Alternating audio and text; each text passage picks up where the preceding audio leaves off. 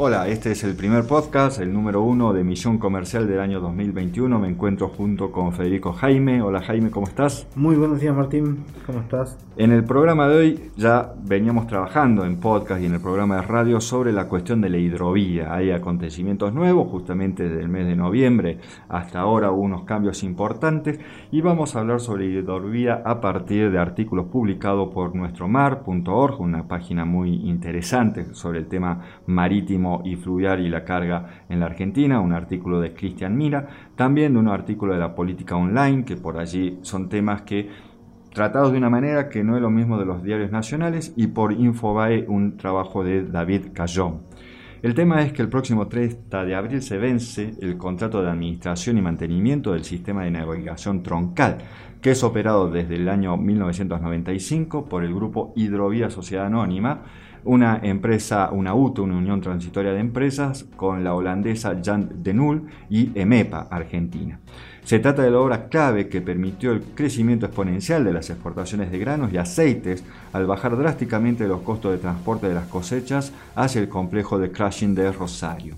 El dragado, señalización y gestión logística de la ruta fluvial Paraná-Paraguay permite conectar los productos argentinos con el mundo. Desde los puertos litoraleños se despacha más del 80% de las exportaciones, sin la necesidad, o no, no sabemos, que el Estado tenga que destinar subsidios al sistema, ya que lo financian los usuarios a través del pago de peajes. La vía troncal navegable Santa Fe Océano, como se la denomina técnicamente, por la que se exportan los granos y subproductos del interior del país, fue un pilar fundamental para la expansión de la producción agrícola en los años 90, junto con la adopción generalizada de la siembra directa, el uso de la soja RR, los productos privados, las inversiones del complejo oleaginoso, la baja de derechos de exportación y la unificación cambiaria, la cosecha pasó de 30 millones de toneladas a 60 millones de toneladas en pocos años. Para el agro, la posibilidad de que los buques puedan operar con su máxima descarga y contar con la menor cantidad de días posibles para la exportación puede contribuir a mejorar la competitividad del sistema. El presidente Alberto Fernández aseguró que no habrá una nueva prórroga en el contrato y a fines del año pasado, a través del decreto 949-2020, delegó en el Ministerio de Transporte a cargo de Mario Meoni el llamado a licitación con la participación de los interesados y los gobiernos provinciales, pero aún las definiciones están demoradas. En el medio, un sector del kirchnerismo, liderado por el ex subsecretario de Puertos Horacio Tetamanti y el senador Jorge Tayana, metieron presión a la negociación al proponer que dentro del sistema de navegación de la hidrovía se incluya el Canal Magdalena, un antiguo proyecto para la salida directa al mar de los puertos de Buenos Aires. La propuesta del Magdalena no es lo que más preocupa al sector, sino que la misma vino acompañado de un discurso que plantea la nacionalización de la ruta fluvial. Es por eso que, aún sin definiciones, 14 cámaras empresariales privadas le enviaron una carta al Ministerio de Transporte de la Nación en donde destacan que es imprescindible garantizar la continuidad del servicio de dragado y señalización y piden previsibilidad al sistema de navegación troncal.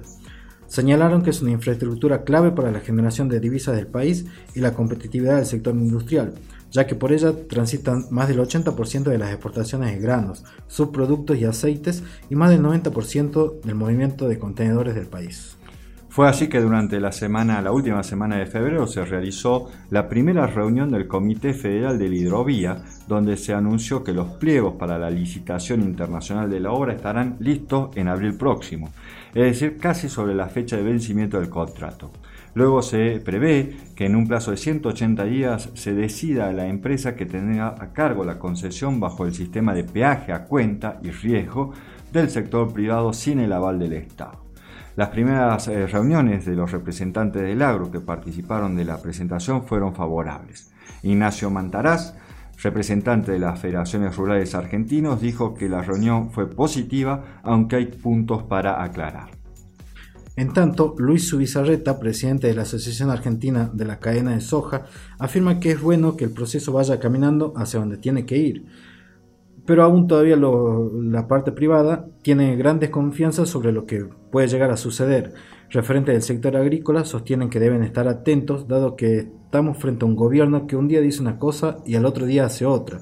y que en el mismo gobierno hay muchos dirigentes que no están interesados en la participación del sector privado. Otro de los temas también sobre la definición de la hidrovía es que hay gobernadores de algunas provincias que no son literaleñas, como Tucumán, por ejemplo, o la misma Salta, que no forman parte de este Comité Federal de la Hidrovía y por lo tanto no están tomando parte tampoco en el proceso de toma de decisiones sobre el futuro de la hidrovía. Por último, en el sector privado se encendieron también las alertas cuando algunos gobernadores, como el mismo Capitanich, de El Chaco y Axel Kichilov de Buenos Aires manifestaron su preocupación por la bandera de los buques que podrán navegar en la hidrovía,